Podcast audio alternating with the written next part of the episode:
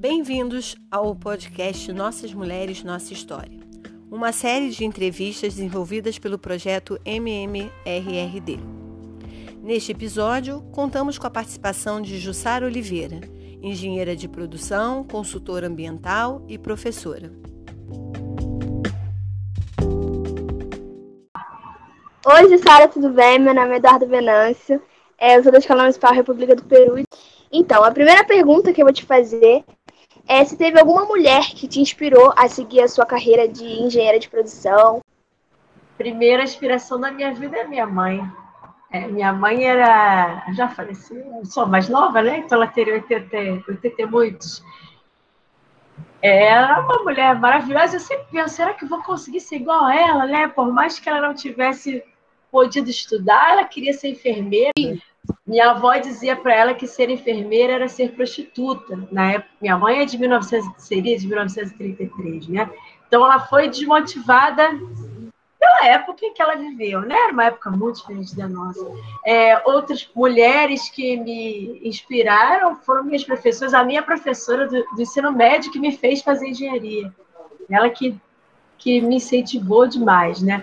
É, volto a dizer, gente, talvez eu tenha sido ali a mais otimista, né? Ou, ou que falei menos das questões é, de diferenças, né? Entre homens e mulheres. Eu acho que elas existem, mas o que eu não não acho legal é que a gente siga é, com a visão de que sempre é porque a gente é mulher que acontece um problema, né?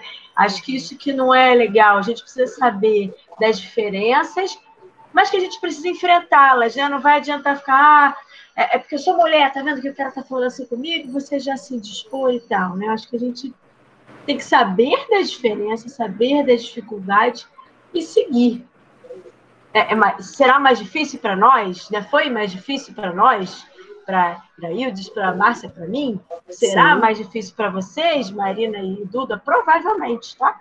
Ainda com o mundo diferente que nós temos hoje, é, se vocês escolherem ter uma família, serão vocês que vão parar a vida, parar não, vão descobrir outra mulher dentro de vocês. Ao ter filhos, né? Serão vocês que engordarão, emagrecerão, porque tiveram filhos, né? Ter, peito cresce, peito diminui, né? É, é a nossa vida que muda. Quando que você descobriu o seu interesse por engenharia? Quando você falou, ah, eu quero fazer isso, eu gosto disso, e eu pretendo fazer isso? Difícil. É, como eu falei, então lá no início, né, eu gost... sempre tive muita facilidade com matemática, sempre. É, ganhei lá prêmio na escola e tal, era a primeira aluna. É, mas, mas não era realmente o que eu pensava, não. Eu queria ser desenhista e professora. Então, enquanto, enquanto ainda na idade de vocês, 14 anos, é, não, ainda não, né? Porque ainda não tinha entrado para o ensino médio, eu ainda pensava em ser professora. E em, em desenhista já tinha tirado da minha lista, porque já me disseram que só rico ganhava dinheiro. Né? Não tirei. É. E aí fui fazer ensino técnico porque precisava trabalhar, né, gente? Então, não, não podia me dar o luxo de esperar, né? É, já ah, quando posso esperar, a gente hoje vê muito isso, gente, e não é para quem está no, no, ensino público, para quem está no particular, não. Isso não é bom para a vida. Então, a gente vê hoje um pessoal com 30, 35 anos ainda morando na casa dos pais, sem sem saber para onde ir, né? Isso, isso não é bom, né? Porque você precisa seguir sua vida, precisa achar um lugar para você no mundo. Por que, que a gente está aqui, né? Porque a gente se pergunta sempre, né? É, cada um com a sua religião, nem, ninguém precisa levantar essa questão, é, mas estamos aqui por algum motivo e a gente precisa achar qual é o nosso caminho nisso tudo, né? É, É, você sofreu alguma pressão para escolher essa profissão? Não, não. A, a pressão que eu sofri de, é, de forma indireta, né? É, mas conforme eu falei lá, eu já estava na época das vacas gordas, já fui a sétima, então eu pude ter espaço para pensar, né?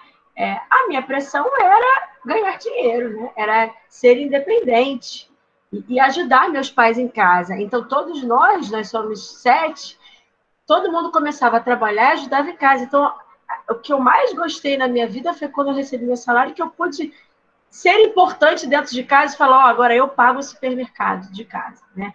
Cada um dos meus irmãos dividia e pagava uma coisa. Então, a pressão que eu tive foi de quero ser importante na minha família, quero ajudar, quero ser independente. O pai do meu marido, que é, empresário, é funcionário público de carteirinha, falou: quer, mas você não vai ter mais, não vai ter mais que assinar sua carteira, não vai ter mais INSS. Ah, né? É, é, então, eu acho que a pressão e o, a reação ruim, ou talvez desesperadora, é quando a gente sai da caixinha. Que talvez vocês saiam, porque Sim. hoje a, a, a, a, oferta né, de trabalhos que não são mais empregos, talvez vocês. Eu já acho que não vou ter aposentadoria mesmo, a relação de, de trabalho que vocês terão será muito diferente da que nós tivemos, que era procurar um emprego, um lugar é, é, é, garantido, né, com benefício, salário e tal, né? Então, o, o, a, o que a gente buscava quando pequeno era salário, benefício, comprar casa, é, ter carro, né? Essas eram as, os pensamentos de valor que a gente tinha na idade de vocês. Meu irmão tinha uma porta do armário dele, onde ele colava, ele sempre foi muito objetivo, muito capitalista. Meu irmão é CEO de uma grande empresa de cosméticos, porque ele sempre foi muito focado. Ele colava no guarda-armário dele o que ele tinha que comprar. Aí ele colava lá um relógio, né? É, é, colava carro, colava, e, e, ele ia galgando as coisas dentro do, dos objetivos dele. Né? Então, acho que vocês vão viver uma grande mudança, mas que não se sintam obrigadas em seguir um, um, um trabalho novo quiser ser professora, vai ser, se quiser ser médico, vai ser, né? Não tem que abrir uma startup e ser YouTube, né?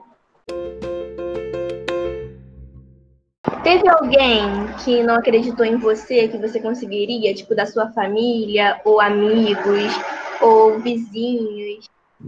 Vizinhos, né? Vizinhos. É, minha, a minha mãe era aí a mãe diferente né, da, do, da comunidade, né? Enquanto a maioria. A gente tinha pouco dinheiro, tá, gente? Imagina que nós éramos sete, meu pai era como se fosse. Ele era operador de guindaste do Porto do Rio de Janeiro, né? Certamente ganhava um salário mínimo. Eu fico hoje me perguntando como que eles fizeram isso. Então a gente. A roupa que a gente usava era roupa doada. É, onde minha mãe se preocupava era com alimentação e educação, né? É, com isso era a prioridade dela. Então a gente não. Vamos lá para trás, né, gente? Isso é 20, 30, 40 anos atrás. Onde a gente não tinha a facilidade que a gente tem hoje com roupa, com, com celular. As coisas eram muito mais caras, né? É, não era como é hoje. Então, enquanto meus as mães dos meus colegas se ficavam se preocupando com fazer cabelo, fazer unha, tarará, minha mãe sempre a relaxada da história, mas a gente tinha. Hoje vocês, quando entram para a escola, recebem material, não é? Uniforme, não é isso?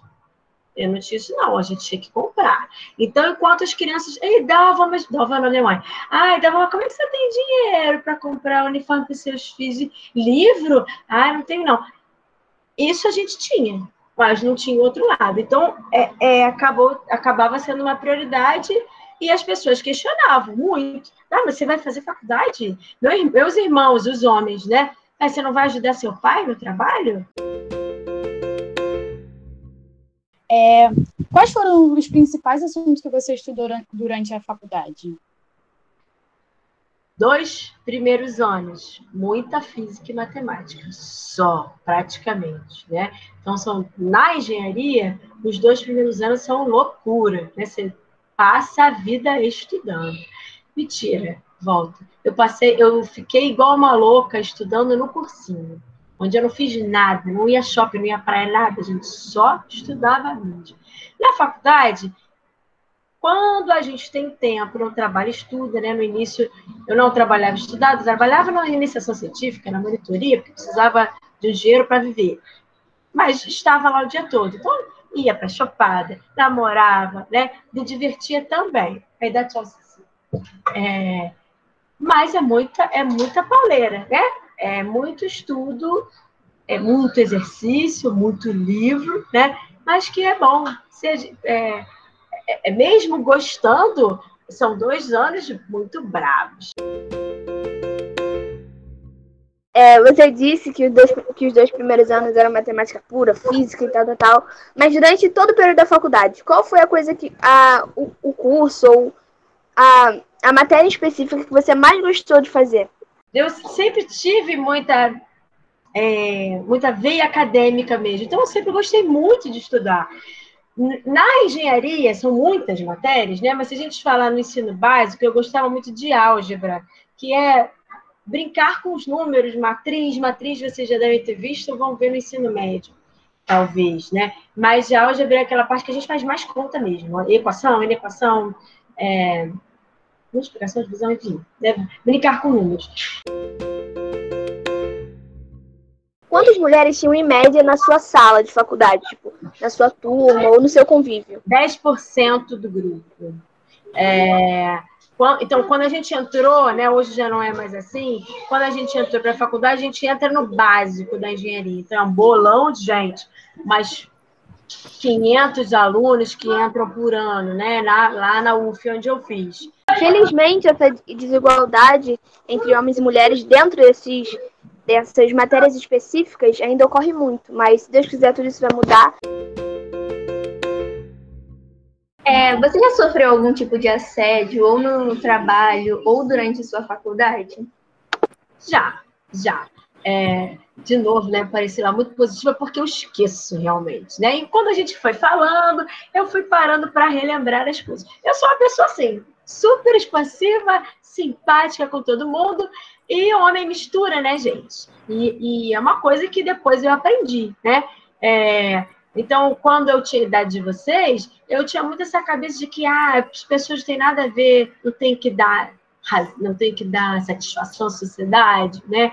É, é verdade, temos, de certa forma, porque a gente não vive sozinho, a gente vive em sociedade, então, de certa forma, principalmente no ambiente de trabalho, sim, você precisa é, seguir uma, uma cartilha, né? Não estou dizendo que você tem que fazer nada que você não queira. Mas, por exemplo, roupa, né? Dá para você trabalhar conforme eu, que sempre trabalhei com homem, não trabalhava de saia. Podia trabalhar de saia? Até podia, mas eu não ia. Porque eu não queria que me vissem como mulher. Eu queria que me vissem como profissional, né? É, continu... Então, assim, ouvir gracinha é super normal, né? Ouvir piada em, em reunião super normal, né? É, eu não comentei lá também sobre. Aí você está grávida, pronto, você vira outra pessoa, você passa uma pessoa burra. É, qual é a parte mais gratificante de ser engenheira e professora? Ser professora é mudar vidas, né? É, é, saber que a gente fez a diferença na vida daquela pessoa. Isso é, isso é muito bom, isso, isso paga, isso é impagável, né? É, maravilhoso.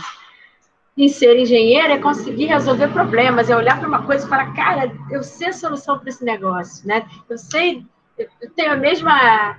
Isso é Einstein, às vezes, sabe? Isso é muito legal, né? É, você, quando a gente faz o que a gente ama, né? Não há dinheiro. Eu preciso de dinheiro para viver, gente. Com certeza, quero viver com conforto. Estudo igual uma condenada, trabalho para caramba, eu quero meu conforto, mas certamente não é isso que, que nos faz seguir somente, né? É, é trabalhar com amor. Agradeço a sua disponibilidade, sucesso para você na sua carreira como professora.